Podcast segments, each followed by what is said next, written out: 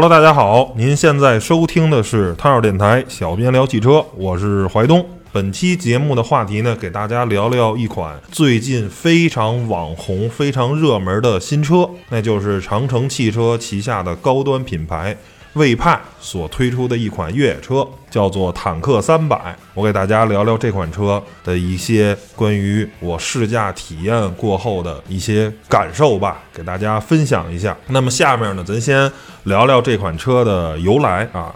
这款车呢，叫做。坦克三百名字还是非常葛的啊，可以说，其实我早在一六年年底、一七年年初。大概那时候去参加新款的 H 九的试驾的时候呢，跟这长城的工作人员呢，当时就聊过，因为当时已经有了这个魏派的这个品牌啊，我们就说去套人家这个啊长城工作人员的话，我说咱这儿魏这个品牌会不会也推出 H 九的版本呢？是吧？也推出越野车，因为当时只有这个 VV 七嘛，啊，是一个这个城市 SUV 啊。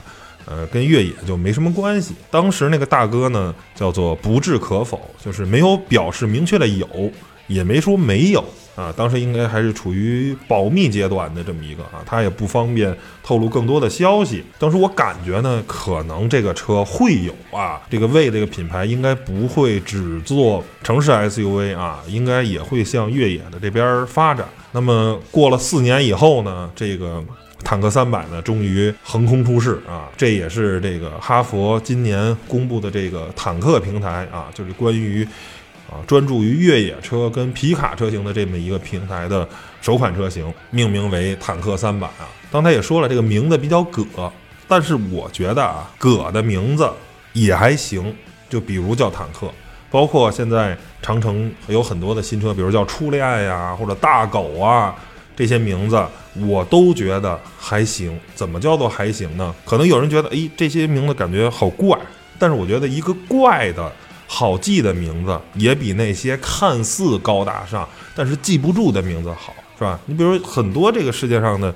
一些知名的公司，比如说苹果公司，这个名字你不考虑苹果本身的这这个产品的附加值以外，只叫苹果 Apple 这个公司，那太俗了。包括咱这样小米，是不是？这这种公司太多了，甲骨文是吧？这些公司听着都是本身就挺俗的，但是并不影响它成为一家伟大的公司。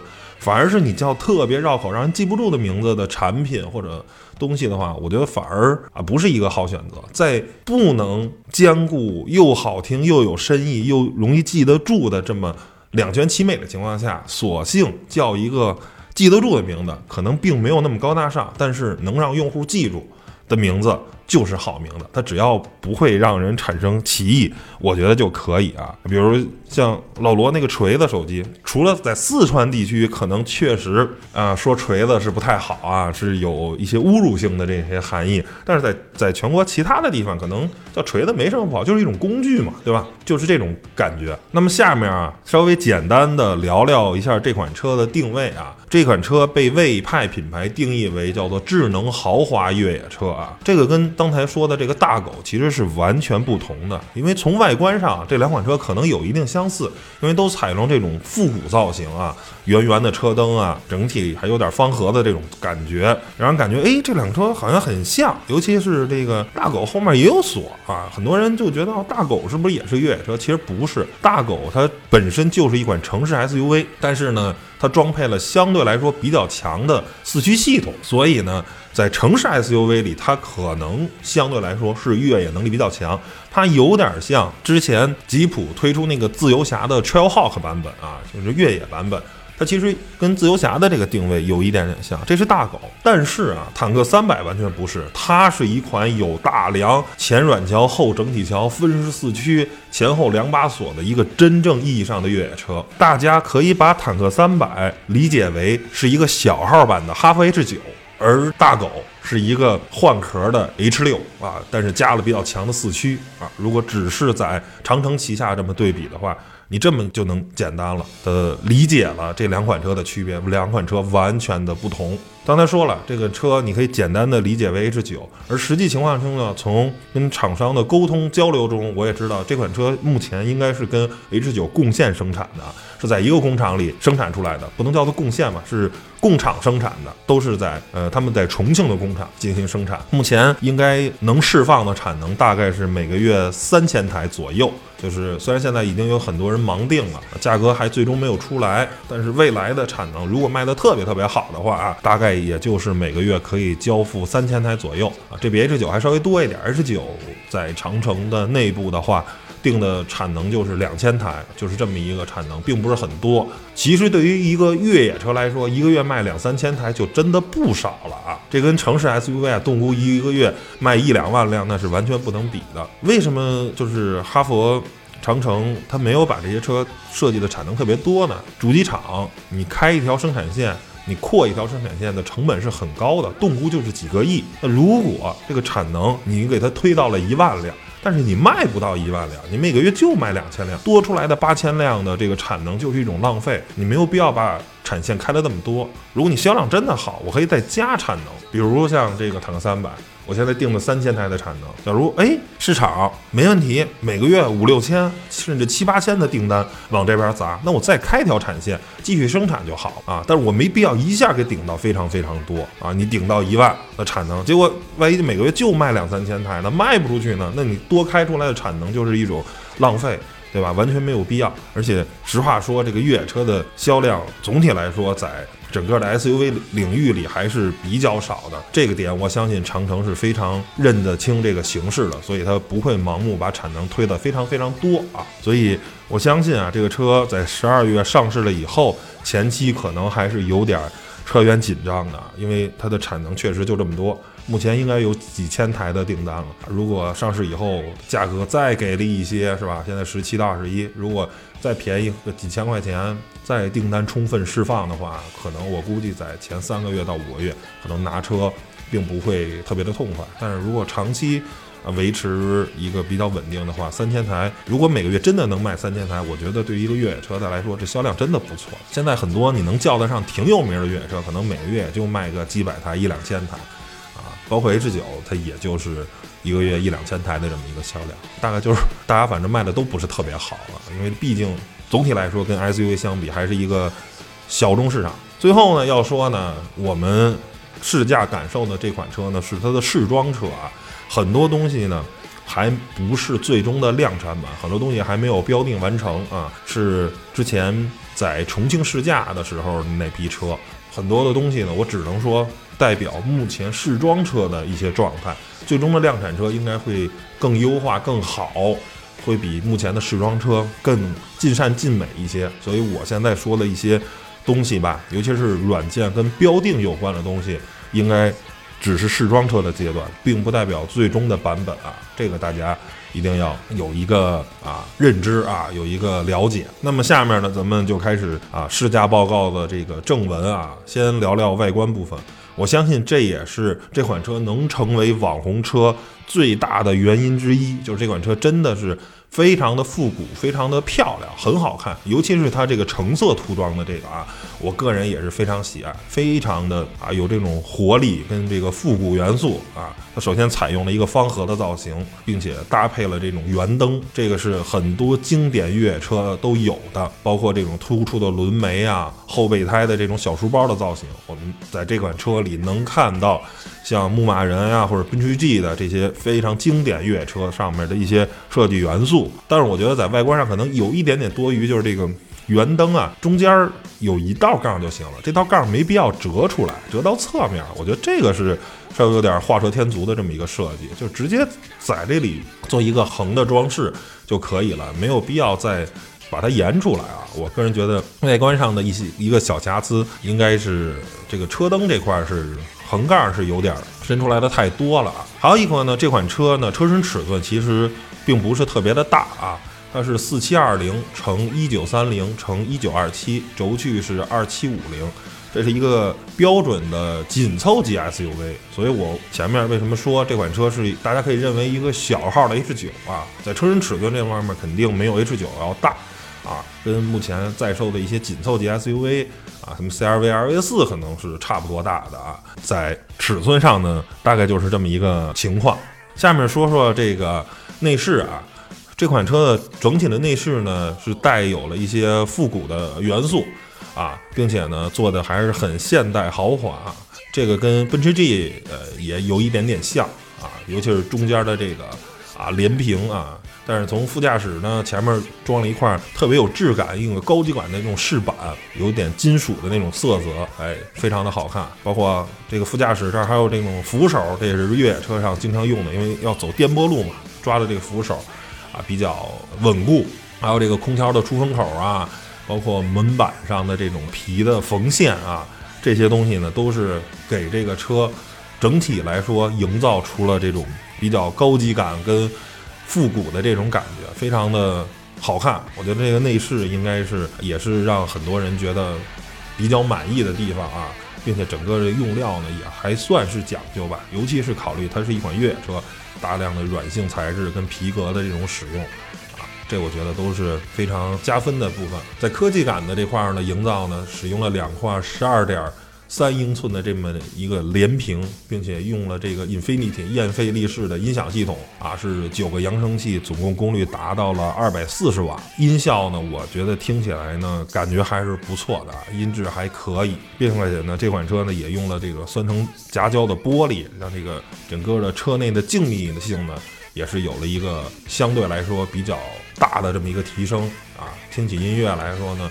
更好的静谧感呢，肯定会在声场的营造上也会更好啊。我觉得缺点呢，就是没有空调的这个实体控制区域啊，必须得进到这个屏幕里去调。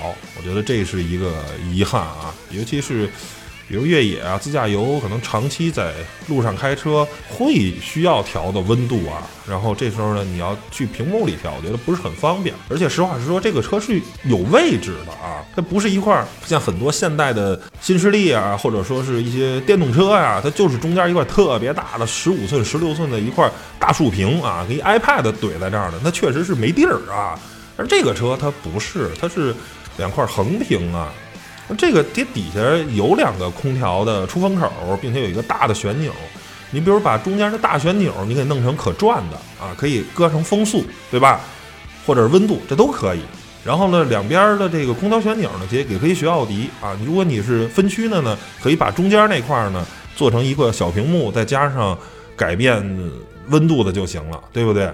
一摁就是统一控制。然后呢，副驾这边。单独旋转的话，也可以控制副副驾的温度啊。我觉得就是说，通过一些呃更好、更优化的设计，是可以把实体的空调控制做出来的啊。嗯，没做出来，这应该算是内饰上的一个小的遗憾。希望能在改款车型中吧，能去做一个，因为我觉得最起码在空调这个东西上，我觉得做一个实体的控制呢，还是比较方便的啊。说什么用语音啊什么的，我觉得东西用户习惯吧还是有，因为有时候只是简单的控制一下风量，然后或者调一下温度的话，去说出来，我觉得没有必要。明明可以用一秒钟搞定的事情，没有必要用五秒钟，对吧？然后在科技方面的配置呢，其实也不少，比如说像三百六十度的全景影像，并且呢，它做了类似于路虎这种底盘透视的这种功能啊，可以让大家看到啊这个车下面的各种的情况。啊，这个我觉得对于一款越野车来说，还是啊一个挺有帮助的这么一个东西。包括像地图啊、语音啊这些功能啊都有，还内建了很多的这个 app。但是因为我们这是试装车嘛，很多东西调的还不是最终的版本。我实际使用中呢，不是特别的尽善尽美。所以呢，既然它不是量产版车型，那咱们就不评论它了。如果之后有机会拿到量产版车型，咱们。啊，如果再做节目的话，可以再聊聊这个事儿，因为它不是最终量产版，咱们就就这块地方就 pass 过去了。下面聊聊这款车的空间部分啊，这个因为是一款紧凑级 SUV，这么一个车身尺寸，再加上它是一个越野车，它有大梁等等的，有这些元素的加深，我本以为这款车的空间很差，但实际坐上去呢，发现前排空间 OK，坐着也很舒服，也很大。中间这排呢，坐着也比较舒服。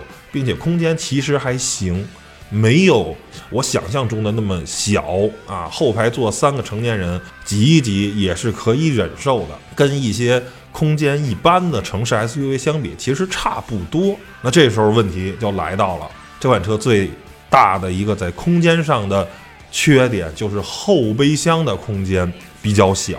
这个对于越野车来说算是一个小硬伤。为什么呢？因为如果是城市 SUV，大家郊游的话，能放四个行李箱，可能就可以了。但是对于越野车来说，如果是四个人出行的话，放四个行李箱是不够的。为什么？因为你越野自驾游会去很多相对来说比较没有人烟的地方，这时候你可能会涉及到露营，这时候你可能会涉及到野炊，对不对？我要放桌子、椅子、做饭的工具、帐篷，甚至说你对于越野来说，拖车绳、防沙板儿、冰箱等等这些装备物资。可能都需要考虑放进车内的啊，所以我们可以看到很多越野车的空间都非常大，尤其在后备箱，大家都是做了很大的这种空间。不然的话，你比城市 SUV 如果不能更拉更多的东西的话，你是没办法支撑你的远行的这种需求。而坦克三百在这个后备箱，如果是四个人装，哎，四个行李箱再加上。我刚才说那些东西，它的后备箱是不足以支撑的，所以我想说，这款车大家可以理解为吉姆尼的 Plus 版本啊，就是说在空间方面啊，吉姆尼也是，如果你坐四个人，那后备箱根本就没有，所以长时间它是坐两个人。而坦克三百呢，如果你是真的四个人去越野，那这个空间可能相对来说。后备箱也是有点不足的，但是如果你常年俩人坐，偶尔再多拉上四个人，OK，那没问题。你可以长期那个后排去放倒，去拉更多的东西，或者说你即便不放倒，后排也可以扔一些行李箱啊，或者有的没的这些东西。两三个人用 OK，四个人用就是有点捉襟见肘啊。所以呢，如果是四个人用的话，大家一定要考虑这个空间的问题。不过比较好的是，坦克未来应该还会出车身尺寸更大的车型。如果大家对这个外观啊跟性能比较心动，呃，可以再等一等这个未来的一个大尺寸的车型。它甭管叫坦克三五七命名啊，还是说三六九的这种命名方式啊，它会出可能跟 H 九一样大的，或者比 H 九还要更大一点的车，这些可能都是有可能的。那这样的话，空间方面可能就会有更好的表现。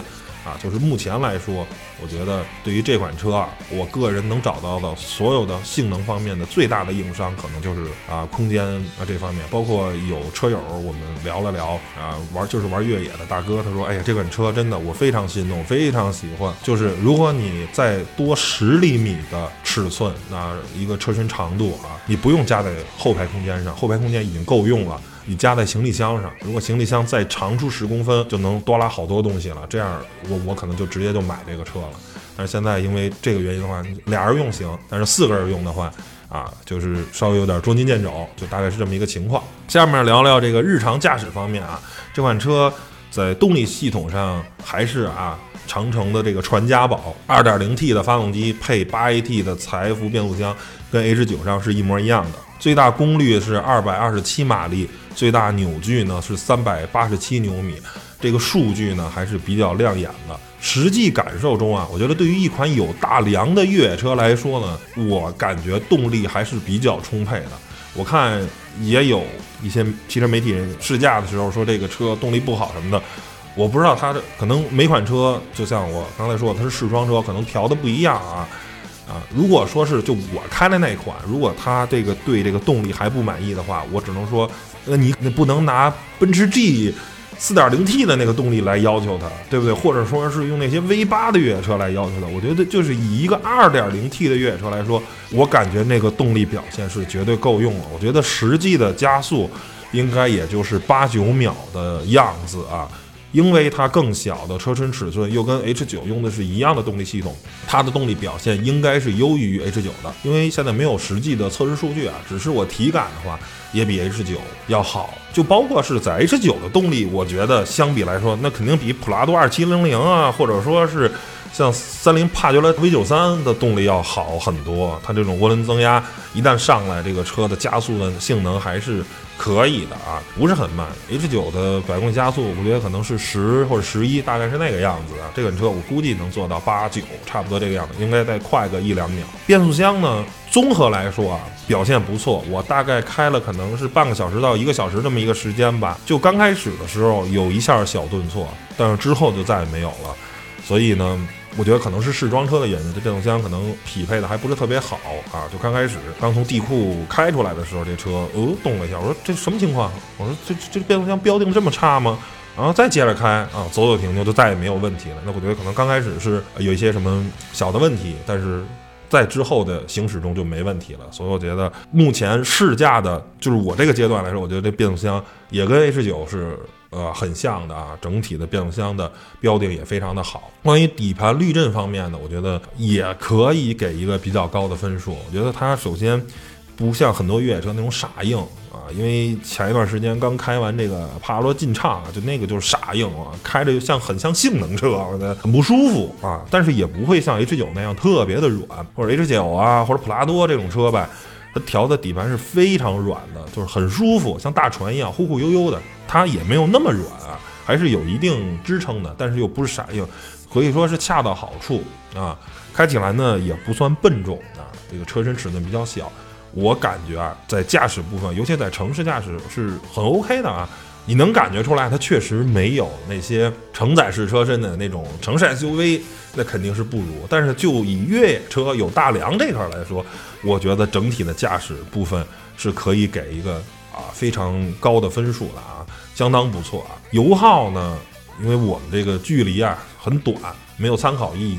根据在重庆试驾回来的这些媒体，他们开的距离比较长，综合来说，可能有一些越野路面，再加上城市啊、高速路什么的，应该是十一升左右。那如果啊小越野一下，然后绝大多数城市路的话，十一升啊，我觉得这个油耗呢也算是一个相对来说比较合适合理的参数啊。当然不能算省油，因为它是个越野车，越野车不可能做到特别特别的省油。那车身的重量在这儿摆着呢，它的风阻系数在这儿摆着，这么一个方盒的造型，它没有任何的流线性可言，你怎么可能要求它像 R V 四或者像 C R V 那么省油呢？对不对？那不可能，那你这个太强人所难了，对吧？你包括像奔驰 G，它也不省油，或者说是像揽胜这种车，它也不省油啊。这这是对于这种外观比较平直的车，你想让它特别省油是很难的啊。我觉得十一升对于这个车还可以啊。最后呢，说说这个越野部分，这款车在越野的硬件方面还是码的很足的啊。你比如说这款车有大梁、强栓插臂、后整体桥啊。现在的这个前期推出的都是分时四驱啊，没有使用 TOD。这一点跟 H 九是最大的不同。然后墙后呢有两把差速锁，啊，有九种的驾驶模式，然后还有坦克掉头、蠕行，啊，这个基本上是把 H 九所有的硬件呢都又重新放到了坦克三百上，并且把中央的这个啊四驱系统从之前的 TOD 换成了分时四驱，就是最传统、最可靠的。那基本上。对于越野来说，这就是完美了，对不对？你分时四驱，并且它的这个两驱跟高速四驱中间是有同步器的啊，在一百公里每小时以下是直接可以切换的啊，跟这个帕杰罗的超远四驱也有点点像，就是说你也不用说速度慢的时候你去啊挂 N 档去换，它也不需要，对吧？直接有同步器，你拧上，啊，如果前面看着路稍微比较不好走了，拧一下也不用停车，对吧？当然挂低四是需要的，所以呢。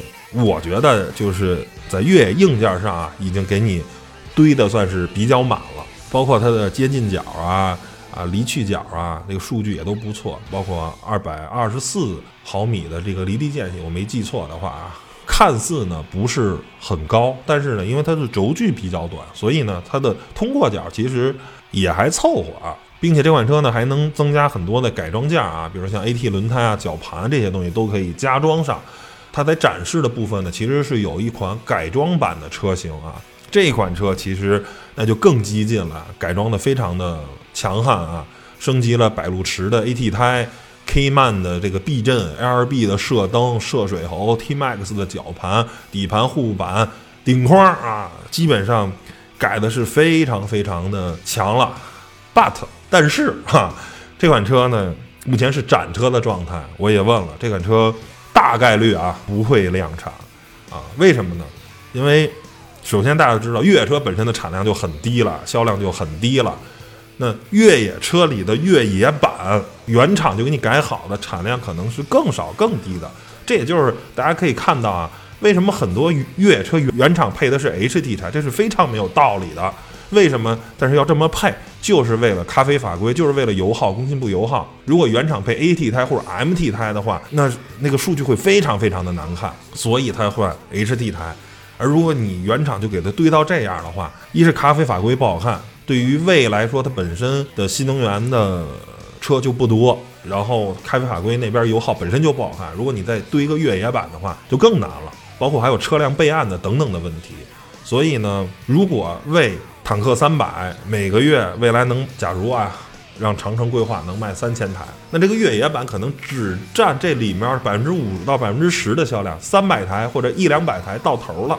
那我为了一个一两百台的车去改成这个样子的话，这可能是一种得不偿失。所以呢，关于改装版的话，它可能只是一个样子，就是说，OK，你可以改成这样，你可以到时候自己去找改装店去把这个车改成那个样子。但是本身的话，我不认为会出来啊，短期内可能我觉得够呛，或者说即便改，可能也不会改的那么过分啊。又改避震器，又加射灯等等的，给堆得非常满。可能它的改装版会升级一部分啊，加个绞盘啊，啊，换个轮胎呀，是不是？顶框会不会大家都不知道啊？呃，可能会再加个底盘护板等等啊。大家可以去看看炮的那个改装版，可能会会偏向那儿啊，就是小改，它不会去堆那么多的这个硬件进去。我个人是这么问认为的，从备案或者说是从开回法规油耗这块的。考量，它应该不会把这个车堆得那么极致啊，去改的那么过分。在我们这个试驾的这个活动中呢，在场地部分呢，也做了一部分的这个障碍啊，比如有大驼峰啊、跷跷板啊、交叉轴啊等等这些东西。这个坦克三百的通过这些障碍的过程呢，可以说是还是比较轻松啊，比较痛快的。它因为有这个蠕行模式嘛。然后爬这些大坡呢，可以非常轻松。你只要打开的话，它可以在四到十二公里每小时之间自动调节，它自动就爬上去了。这些功能就非常酷。然后过这个交叉轴的时候，可以把前后锁都打开，那就完全不打滑嘛。只要轮胎啊有抓地力，就可以非常轻松的把这个车推动过去。其实这些障碍嘛，相对来说可能没有那么意义，因为这两天其实在这个短视频很多平台上啊，大家发现了一辆。在云南的一辆坦克三百的 4S 店的一个车，被拉出去在山里爬大坡。我想那个视频大家看过的话，应该就对坦克三百的越野能力啊有一个认知了啊。呃，很多的障碍其实并不简单，包括它是个素车状态，那个轮胎用的也不是很强的轮胎啊，应该也就是个它自己原厂的那个很轻度的 AT 胎啊，都没有说。达到百路驰的那个 AT 啊，或者说也不是固铂的那种比较强悍的 AT 胎，可以很明显看的时候，它有时候过障碍过不去，是因为轮胎的问题，明显没有抓地力了嘛。如果换上一套比较强悍的轮胎，那过那些障碍应该更轻松了。所以越野能力，我觉得它只会比 H 九强啊。为什么这么说呢？因为它车身更小，车也更轻，对不对？越野的四驱系统又没有问题，我又用的是分时四驱，那。没有过热的问题的话，我的越野能力只会比 H 九更强啊。那如果之后再做个底盘的升高啊等等的这些东西，那的越野能力可能就会推到更极致的这么一个地方。这个越野能力大家是毋庸置疑的啊。但但是具体怎么样呢？其实咱还是要等量产车出来，或者或者说这个很多可靠性的这些问题，因为现在大家还没有网友交车什么东这些东西，咱我相信以 H 九的这个品控啊。就是得到这口碑来说，这个坦克三百应该不会太差，啊，但是呢，因为不是真正的最终的量产的东西，没有经过市场一到两年的考验的话，那咱不敢妄自去说。就包括之前这个长城炮这个拖车的这个东西，你什么都看着挺好，结果就因为在拖车上这个问题啊，出现了这一个设计缺陷啊，也产生了这个。比较大的一个负面的这么一个东西，所以呢，我觉得还是走走看，可能有一些细节的东西会会不好，或者什么不知道不好说。我觉得还是靠时间去检验，咱别把现在就把话说这么满啊，容易被打脸哈。最后呢，因为这活动中呢也请来了很多的这个越野的车友啊，当地的也对这车盛赞吧啊，夸外观好看，夸内饰豪华，夸越野能力强，夸各种高科技配置啊。嗯，大家总体来说对这车还都是挺满意的啊。就跟我刚才前面说，除了对空间后备箱这块儿啊，可能相对来说啊差一点儿，其他方面基本上大家都是比较满意的。最后呢，聊聊这个购买建议啊，十七到二十一万元的这个价格呢，首先是非常有诚意的啊，甚至我都比较心动。就是如果我现在想买一辆越野车的话。二十万左右的预算的话，我觉得坦克三百是非常合适的。因为我可能也不考虑说要拉着四个人越野，对不对？我如果就两个人越野的话，那坦克三百无疑是一个非常好的选择，它性能很强啊，外观很漂亮，配置很全，哎，然后价格又很便宜，对不对？所以呢，我想说，如果你不是四个人又拉着一堆东西的话，那这款车就适合你啊，尤其是比如现在大家可以看看港口的吉姆尼卖多少钱。对不对？那那你买吉姆尼的钱，你买坦克三百，它不香吗？它最起码比吉姆尼要大吧，动力要强太多了吧？吉姆尼还是一前后裸奔的车，你你还需要去加锁，对不对？不然的话，它这个。没有单轮脱困的能力，但是坦克三百就原厂就全都有了，对不对？甚至说我之前也说三把锁的问题啊，如果大家想省钱的话，就买两把锁的版本就行了，剩下的钱呢用来升级轮胎啊啊，或者去再进行一些其他的改装，加底盘护板啊、绞盘什么的就可以了啊。如果你有信仰，那你就买三把锁的版本；如果你没有信仰，就只买两把锁，就是只有后锁的版本就可以了啊。这我还是这个观点啊啊，能省下。一部分钱预算去改别的也没有毛病，但是呢，如果这个价位啊二十多万，如果你想买一个大空间的话，那很显然坦克三百呢不能满足你。我觉得可能还是途达呀、H 九啊、牧游侠这些车是相对来说更好的选择。那行，本期节目呢聊了很长时间，关于坦克三百的试驾报告呢就给大家聊到这儿，希望大家听完了呢赢。有一些帮助吧。如果您对坦克三百有些观点、有些看法，也欢迎在本期节目的下面留言啊，告诉我们，咱们大家呢一块儿去讨论，一块儿去探讨一下啊，关于这个坦克三百的一些话题啊。行，那本期节目就到这儿，谢谢大家收听，咱们下期节目再见，拜拜。